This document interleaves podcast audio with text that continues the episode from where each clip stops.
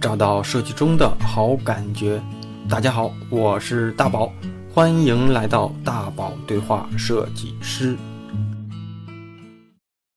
欢迎来到本周的大宝对话设计师。今天对话的嘉宾，我们年纪相仿。早年他是一位优秀的大厂设计师，参与设计过当年特别有态度的网易新闻 APP，是创始团队的核心设计师。核心到什么程度呢？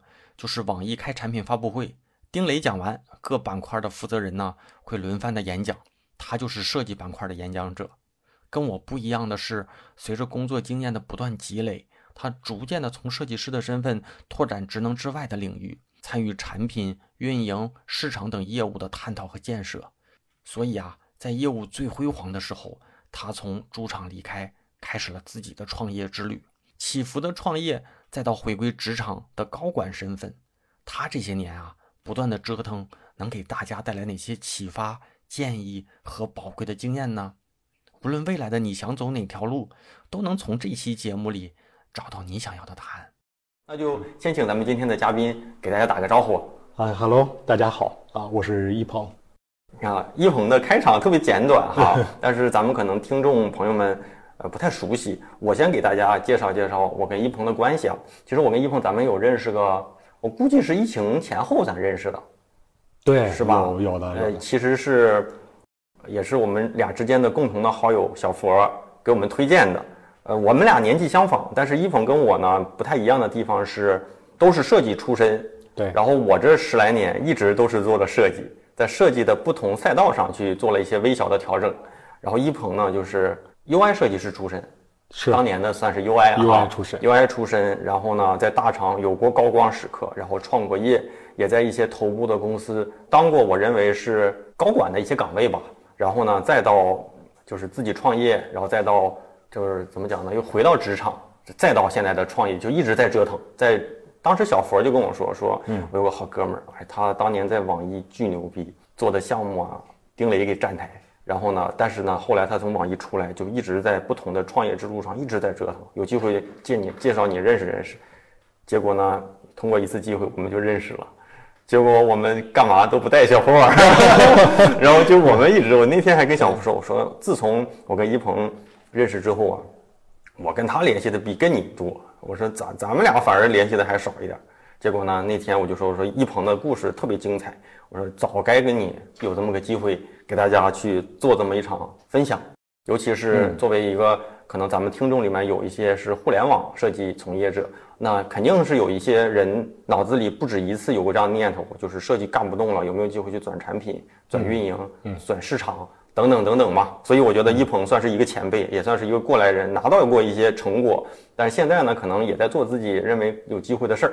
我开场有点啰嗦，对，但是我觉得 有点啰嗦，没有帮我把我简短的开场已经做了很好的补充了。因为我怕什么呢？有些同 学不知道背景，我还想着说，对吧？咱们开一个这样的。一鹏，你可以跟大家聊一聊，这简短的先聊一聊，就是你这一路上的一些职业的一些经历，然后咱们可以从中间有一些值得说的地方，慢慢的去去去聊。好，好，好，呃，那我先简单的说一下我个人的一个经历吧。嗯，我是。这个学设计专业出身啊，毕业以后呢，其实也有一个很幸运的机会，呃，当时也是加入到了网易来啊，也就是说刚毕业就走进了大厂啊。其实几几年？这个应该是在一零年啊啊一零年，呃，刚进的大厂以后呢，其实最早的时候是做了一些关于网站相关的一些事情啊，比如像幺六三 .com 的主站的一些一些设计啊，然后其实前期就是更多的是以这些设计的一些量吧。啊，去来产生了自己专业上的一些质变，因为在学校里面所获得的东西，跟到真的是到应用在你的商业上啊，它一定还是有一定的距离的。当时也是自己觉得啊，跟很多前辈或者是啊现有的这些互联网头部的公司的产品啊，那么自己的水平是不是还要更进一步的去拉近距离？所以说这部分做了很多的积累。那么呃，从此呢，又开始在公司里面接触到了包括像新的业务啊，负责独立的板块，再到最后。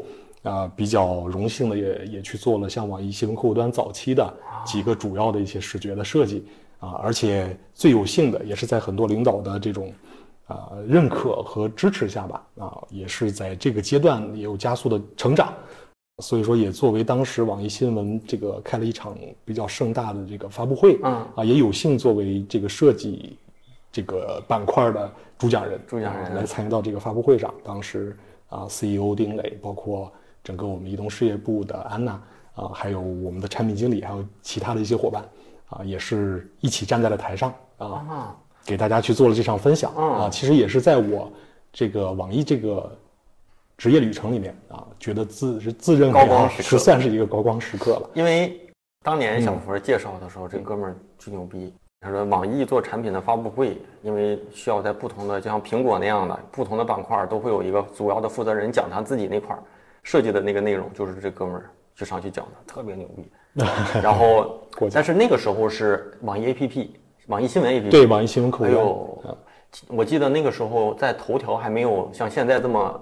火的时候，应该是网易是最牛的哈，网易新闻，对对腾讯新闻什么搜狐，嗯，都都好，有态度，有态度，有态度，做设计有态度，做产品有态度，就是整体的调性，我觉得还有整个的凝聚力，以及能把这个事情做好，这个这个向心力啊，就是由内向外这样的一个一个一个外化出来最后的这样一个成果，我觉得还是那个时候非常，我们作为用户就感觉，嗯。好像网易新闻就是比腾讯新闻好看。我后来不就在腾讯吗？我们就研究，对对对，就为什么好像设计的都差不多，那好像我们就不愿意看腾讯自己的那个什么，包括说腾讯网，虽然腾讯网的曝光是最高，可能人群的受众不太一样，触达的可能触达的基数更大一些嘛。是的，所以当时哈，是的啊，用户量。原来你做的是。网易新闻。对对 对对。那在当年，网易除了游戏，理论上来说，大众最熟知的一款产品，最熟知的一款产品了，也是非常包括现在，嗯，除了游戏，还有什么？网易新闻和网易云音乐呗。啊，云音乐是后面的一个一个产品了。当时其实还有像，呃，网易公开课呀，其实最早的。对对，还有像网易当时还做了一些自己的电商的产品。网易考拉，哎，对，这这个考拉更靠后一点啊，在之前其实还有很多，比如说，呃，当时的像网易彩票，对吧？网易的一些这个这个这个商城，然后还有像它的什么优惠券啊，那时候是在探索一个电商的可能性，做了一些这样相关的业务。对，我不知道咱们现在听众同学们有多少还去看新闻，哎，新闻客户端估计还是会有，但是我相信啊，基本上喜欢网易的。同学们，如果你还是在相对来说比较中大型一点的城市，大部分都是年龄稍微大那么一丢丢。呃，我觉得可能这种受众的这种品质什么的，年纪什么的都会稍微高那么一丢丢。嗯啊，然后当时的感觉是这样的，但是不知道现在怎么样。现在是不是头条一个 A P P 直接就一统天下了？现在不知道。现在感觉完全进入到了一个这个新媒体的时代，包括这个视频，对吧？视频内容。对，现在可能看新闻的人去刷这种文字性的会比较少了，可能跟大家都在更多的时间都被像短视频的这些平台啊占用的会更更多。然后怎么讲呢？咱那你讲到这个啊，嗯，那你当时做的是网易新闻，而且在那个年代。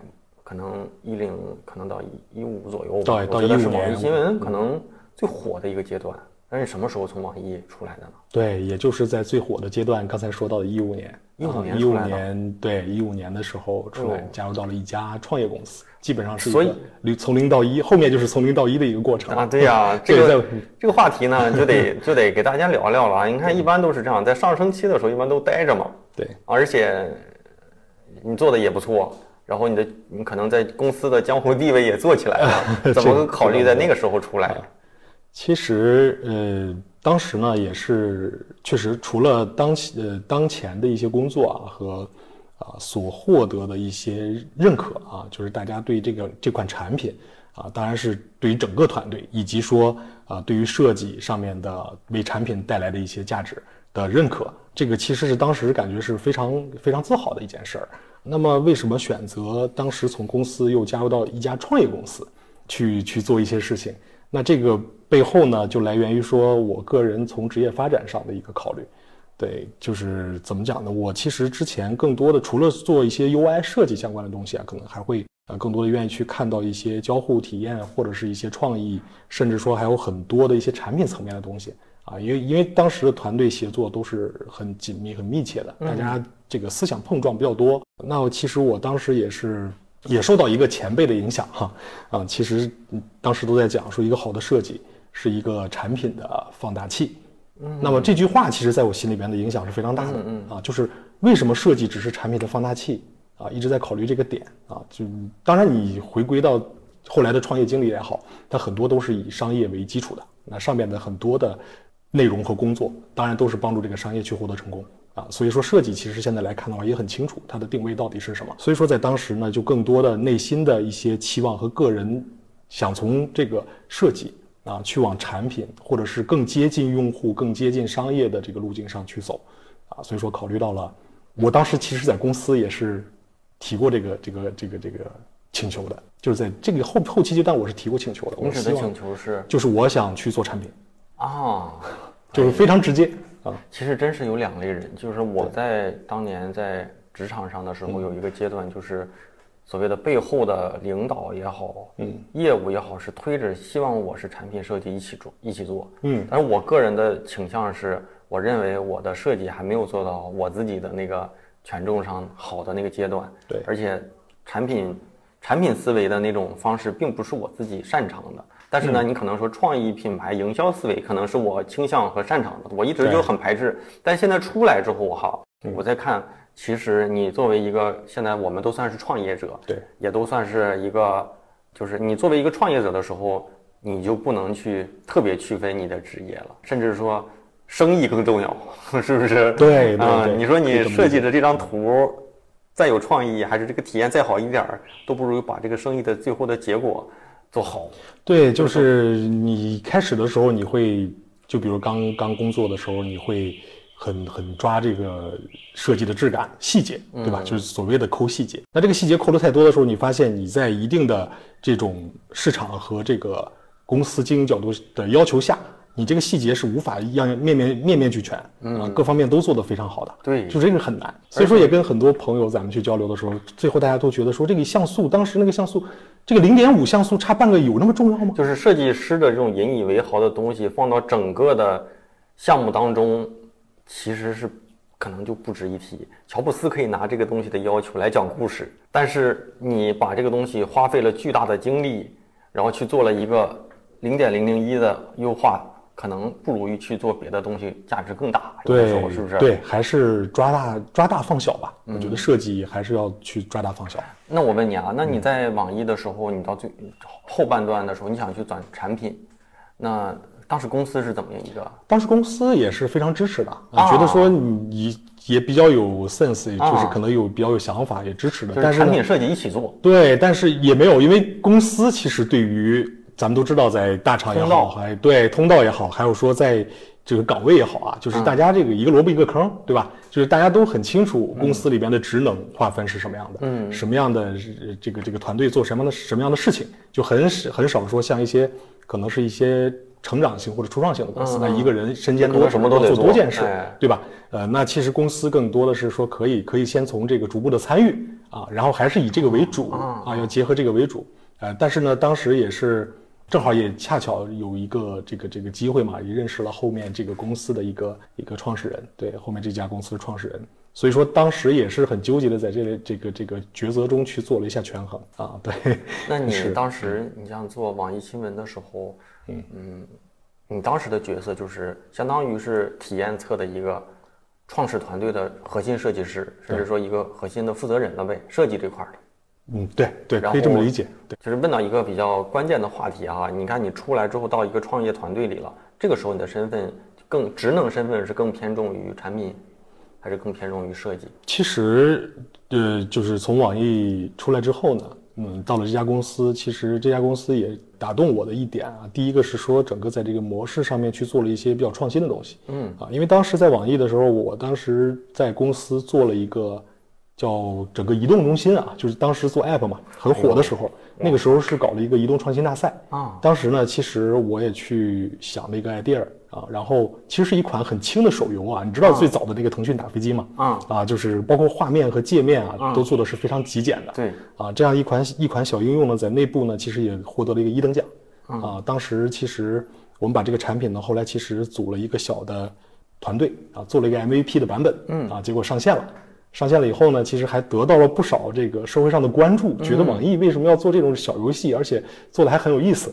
呃，当时甚至呢还接受到了像人民日报过来对我们做了一个专访。嗯嗯，当时这个其实也是对于创新后面对于创新型项目啊那个阶段啊，对于创新项目的一种期望，或者是对于创新项目的一种追求。所以说当时外面这家公司的背景啊，我先说一下，就是，呃，当时是教育嘛啊，这家公司在后面其实也跑到了一个教育算是细分领域里边的比较头部的一个位置。啊，也是从零到一啊！当时我去的时候，当然是一个从零到一的状态。所以说，基于这样的一个一个背景，这个公司的业务呢，是一个基于软硬件去做一个在线，嗯，做教育交知识交付的这么一个模式啊。所以说，这个创新呢是打动了我。另外一个就是刚才所说的所做的事情打动了我啊。我去了以后，其实更多的是在做移动端的一些一些，包括他们整体。呃，这个线上啊，因为是线下线上从线下的教育转到线上嘛，啊，所以说是从线上的整个的平台的怎么去去规划，然后做什么样的产品，这个产品应该怎么去做，嗯，就变成了一个多面手。刚才说到了上下游，真的是一个上下游和身兼多职的这么一个角色，而且前期还没有团队，我还要去招人。嗯，对，是所以说获得了当时的授权和我对于未来想去做产品，甚至是更接近用户、接近商业的这么一个一个职业的嗯期望啊和期待啊，又加上结合有这个创新的点，所以说就吸引我去加入到这家公司，开始做这样的事情。嗯，对。哎呀，那你看你要考虑到产品怎么做，要考虑到比如说落地到设计就怎么设计，对吧？大团队。其实我想问一个比较具体一点的问题啊，就是。有一些设计师想，如果想从设计转产品，他需要储备哪些专业的知识，才有这个机会，专业上去做一个更迭？明白。其实先说一个问题，就是先考虑为什么要转产品。有有些人，我我我可以试着哈说几种可能。好好。有些人觉得他自己有可能有可有可能这里面有一部分是女生嘛，会觉得做设计自己的竞争力。自己本身的能力，也可能是因为家庭啊、工作强度的问题，他觉得可能做设计在接下来的一段时间里，并不是自己最核心的一个发展方向。对。其次是他觉得，有可能本身有一些人，他可能就是非科班做的设计。嗯。那现在又想，可能他觉得我是一个理工科的出身的，是不是我在做回产品更有竞争力？那还有可能人会觉得，是不是产品的生命周期会长一些？设计师对吧？现在又怎么怎么样？对。再就是还有就是有可能有些人，因为他没有入到这行，他会觉得产品的收入或者是产品经理的工作强度都可能是综合原因。其实我这些年就一直会有，甚至说有一些人你能看出来他在设计这块的这种设计感觉不是太强。不能排除你你你可以去努力，但是但是还是那种什么叫天赋呢？就是你做这件事情，你跟别人花同样的时间去做，但是你做的就是比别人好，那才叫天赋。是的，是的，是的，明白。我觉得首先第一个呢，就是说大家可能觉得在当前的这个设计岗位没有太多的发展空间，或者自己的能力，或者在这个未来的晋升上遇到瓶颈或者天花天花板。对啊，那么我基于这种背景下。我可能考虑是不是转到产品，甚至说运营，是吧？对，这这个只是一个一个代表。呃，所以说呢，我觉得先看一个问题，就是说自己在当前这个阶段，如果是本职，现在公司所能认同你啊，给你这个职位和薪资，让你做这件事的背后，你的能力价值，为什么不去把它再去做一个更最大化的这样的一个放大？而去因为这种背景和动机去转向产品，我觉得这块儿是是可能有待有待考虑的。对你这样的考虑呢，咱们就做一个探讨哈。探讨探讨。你这样的探考虑呢，是可能是你作为一个过来人，或者是你的认知在站到了一个高层去看，但是大部分人就是这样的，我这条路走不通了，你看这个，我才要换一条路，我再试试。明白。因为这种身边这种小同学，我接触的挺多的。明白。这就跟我们看到一些挺有趣的一些那些效果一样，就是。对吧？这个你做个饭，对吧？你放盐放多了，我就加水，加水不行，我再放盐，又就就是这样的。他没得选，他觉得我现在这个东西就是太咸了，我只能加水。是，嗯，是。我觉得这个其实跟好多在做这些生意也好，做企业也好的这个这个很多很多老板、很多创始人之前都聊过类似的问题，就是大家一般去做或者包括投行的朋友们、投资人也都在投一些自己认知和更熟悉范围内的事儿，啊，这个我觉得跟这刚才所说这个问题有点类似啊，有点类似，就是大家呢可能觉得当前会看到天花板啊，遇到问题、遇到瓶颈，嗯，那么跨出这个圈子来啊，就是到外面再去看，哎，觉得是不是很好、很美好？但是我们其实，在后来做公司，跟很多异业的这个这个创始人去交流，大家各自都面临着很大的挑战和问题。对，就是如果要是跟做产品的人去聊，大家也会说啊，产品卷死了啊，背的责任太大了。对，设计太好了，设产品是设计的防火墙，不背 KPI。对，不背 K P P K P I。公司甚至还一 一再部门一再的也在探讨怎么能量化设计，对吧？设计团队一一直在追求拿什么样的数据能够给我们团队把我们的工作，对吧？业绩和成绩展现出来啊！这个其实是展现价值，展现价值，展现价值，这个很很重要，因为这个东西就是商业嘛，就是能量化的，能能能这个对能产生价值的那个才是最能拿到台面上、最能受褒奖的这一波嘛。对，所以说我觉得刚才这这个问题跟这个有点类似，所以说，就从我个人觉得这个事情啊，就是在没有想好，而仅仅是因为当前在这个板块去看到天花板的动机去转向产品这个事儿，是不成立的，是不成立的啊，是真的需要自己去考虑。你用一个你的专业去跨圈去挑战别人的专业啊，你的不专业对吧？你的竞争力是什么？对，你顶多是在对吧？你的跟产品经理聊聊设计。聊得好，你可能到设计里边产品聊得好，但是最终做事情呢？做事情那边要的是你产品的能力。对，你产品能力是没有量的积累，啊，没有这种，呃，从小案例一直做到大 case，对吧？你的用户量级，呃，很多都很多面试产品经理都会问你做的产品当时有多少用户量？嗯，这个产品是你独立的，还是说整个团队一起去搞的？嗯，对吧？这个很关键，这个来决定了你未来职业生职业发展会给你什么样的位置。给你什么样的一个匹配的资源？嗯，对，这个很重要。所以说，你一定是要从这个背景背景下去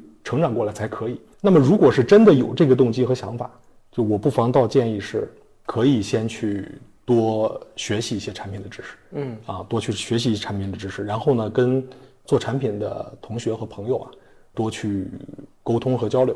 我觉得，甚至说在公司职能的要求之外呢，我们在做项目的时候呢。有没有可能跟上级、跟产品、跟这个公司领导是吧，来认同你进一步的参与到产品的设计过程中去？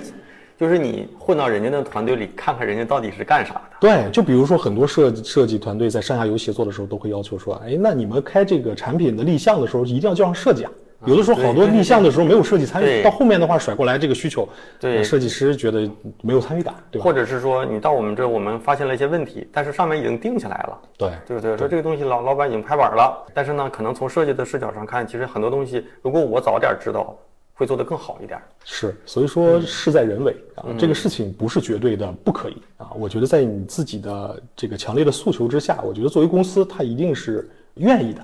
当然，跟这个协作的一些伙伴。也要确定好关系啊，这个我觉得就就很重要，这个就是一个很好的开始。嗯，你去看一看他们工作到底什么样，你去看看他们压力到底有多大，嗯，你到底看看他们这个事情怎么做的，你能不能做，你再下这个结论。对我们看到的可能都是风光的那一面，对，但是背后挨打加班的那面 不知道。对呀，对呀，对呀。嗯，其实我记得去年前年嘛，我忘了和一个小同学聊天，对，他就说什么呢？他说他被大厂裁员，裁员之后好长时间没找着工作。他说我没找到工作，我现在可能有可能要回老家。我说回老家干嘛呢？他说，嗯，要么考个研，要么考个公。我说你有没有看看考研考公难度多大？嗯，对吧？考研好像考研是历史以来说现在考研的人数比高考的人数，呃，硕士和研究呃硕士和博士的毕业生比高考的人数还多了。对，然后好像是多少人选一个嘛？他说考公呢更多，竞争压力更大。我说，我说你你看一看，你觉得你在那个场场景下去竞争，和你现在去做设计找个工作，你觉得哪个更难？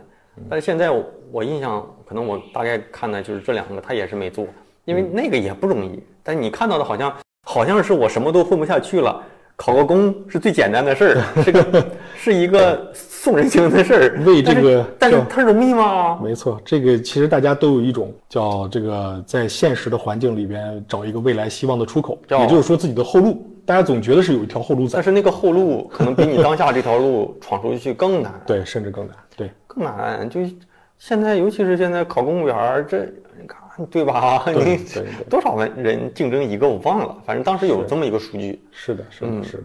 所以大家想一想，就是你看你在设计这块儿走了这么长时间，然后你说你把你自己的优势或者是你的积累归零之后，你再去从从零起起步，我觉得最起码的你要你要想一想。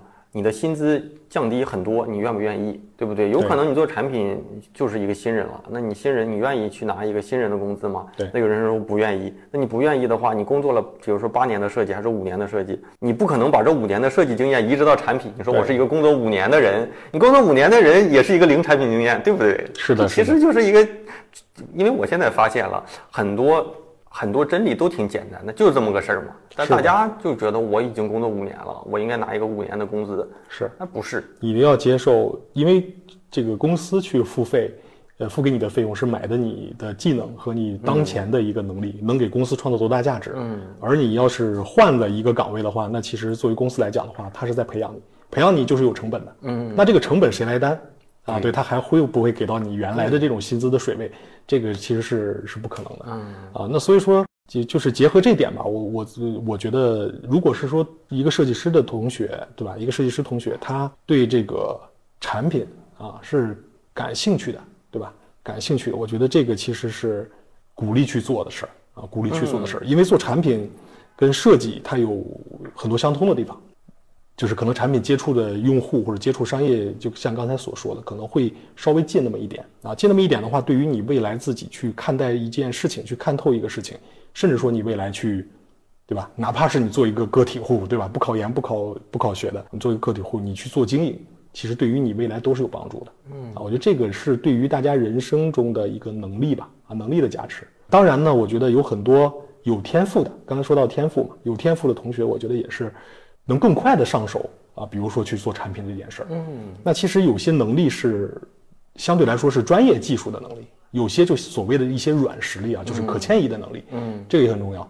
啊。比如说原来做设计，我的沟通能力本身就很强，对吧？组织能力、协调能力很强，嗯，我去做提案，这个、这个、这个甲方或者是我的上游业务部门就认可，嗯，那这个就很重要。那这个很多产品产品同学需要具备的，虽然是软实力，但是也很重要的一部分，反而。成为一个核心能力，对对吧？因为你那个所谓的软件技能是可以补充的，对，这种软实力有时候是天然就就具备的，亲和力、自然熟，对不对？能，嗯，对吧？具有信任感。所以说这个就是别的可以变，对吧？无论是大家做设计，还是说转向产品，还是说转向运营，那最后更多的要找到自己的一个定量是什么？就是自己不变的东西。啊，能够复制、迁移或者平移的能力，这个我觉得无论是大家在做什么事情的背景下啊，都是需要注意和关注，把这块去做补充和加持的，嗯，对吧？你去怎么去向上管理、向下管理，嗯，然后怎么在这个伙伴和同事之间啊，能建立你的公信力，对吧？在专业上啊，取得这个一定的认可，然后还有是在尤其是跨部门，你怎么能够？让跨部门的同学也对你认可，甚至说给你们团队带来光环。那这些能力其实你具备了之后，专业技能只要像前面所讲的，你有意识的去去接触啊，去积累，那一定可以横向的迁移，甚至是让你的职业的跨度会变得很大。未来的综合管理管理者，呃，可能都是这样的一个模型了。你看啊，嗯嗯，节目我这节目做了六七年。不同的设计师在聊可能类似的话题的时候，他自带的那种过往的这种储备是不一样的。我觉得啊，大家听起来啊，你看一鹏的这种话语体系里面，我自己的感觉啊，第一呢就是当过官的，管理过人的；其次呢，确实是在职场上摸爬滚打了这么多年。他得经历过，对吧？跟上头的沟通，跟下头的带队招人的这种，比如说这种经验，他可能说出来的这些东西，可能才会有可能真真真实的这种，就是这种过来人的这种建议。但因因为你看有些人家团队，他可能就是那种设计师气呃艺术家气质的设计师，嗯，他更讲究的这种什么创创意的张力、艺术啊，对吧？灵感。有些人可能讲究的是具体我服务客户的一些什么哈。一鹏讲的这个一看就是当过高管。节目听完了，我是大宝，欢迎回来。我和一鹏认识的时间不算短，以前总在一起约着喝点啤酒，唠唠彼此的状况。给我的感觉是，他的身份其实挺模糊，一半设计师，一半产品人，还有一半是创业者，所以经历更加的丰富。我们在一起也总合计怎么能够把彼此间的能力资源放在一起，搞出点事情。曾经的优秀设计师，再到如今回归到创业身份。挺多背后的故事，一次讲不完，所以啊，咱们下期节目接着跟大家唠。邀请大家加入我的微信听众群，进群的方式就是在我的哼哼哼大宝频道里回复“群”就能够收到哈。因为有些同学总是在你收听平台的那个私信里面给我发个群，有的时候我看不到，而且呢，他也没有一个告诉你入群的方式。大家呢，可以在哼哼哼啊，大家应该能明白我的意思。那加入群之后呢，可以在群里跟我提建议，提供内容资料。当然，如果有合适的角度，邀请你来做分享嘉宾，也是特别特别开心的事儿。总之呢，这是我们这个节目听众的大本营。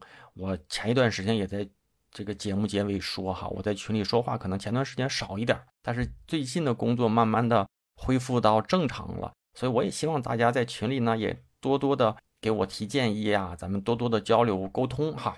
毕竟啊，咱们在一起，这个群里没有广告，咱们可以多聊自己感兴趣的一些内容，或者是多跟我提供一些线索哈。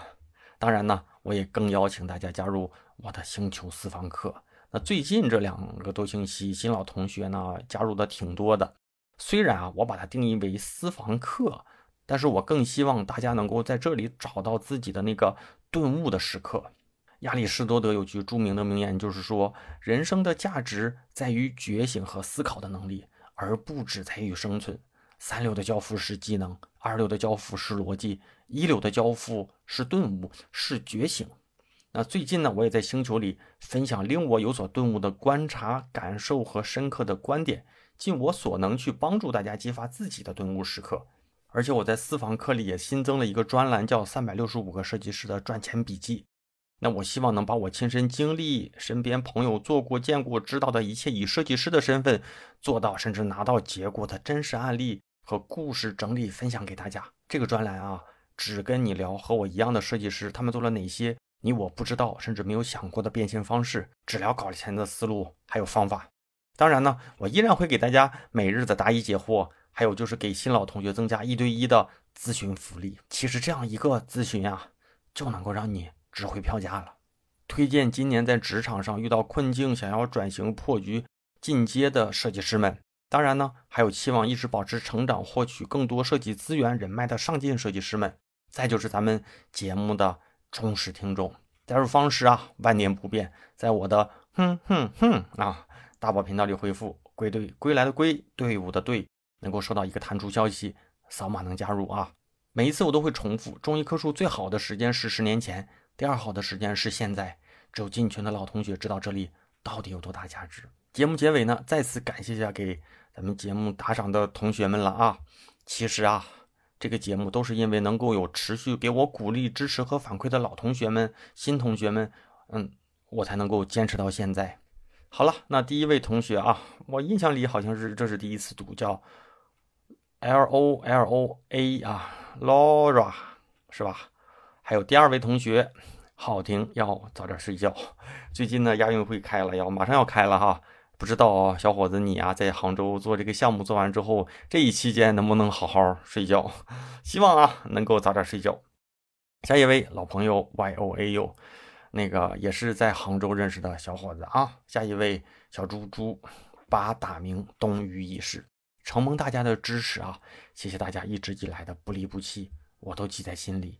咱们下周啊，节目的下半场不见不散。网易云音乐、喜马拉雅、站酷小宇宙、荔枝、等主流的音频平台会同步的更新。下周节目不见不散吧，拜拜。Sogno americano, bionda come il grano, una vita fragile.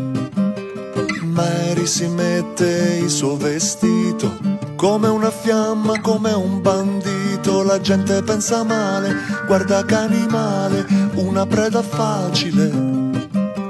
Mary ride nella parrucca, sorda al tuono e alla sua bocca. All'America in giardino all'America con sé, oh, oh,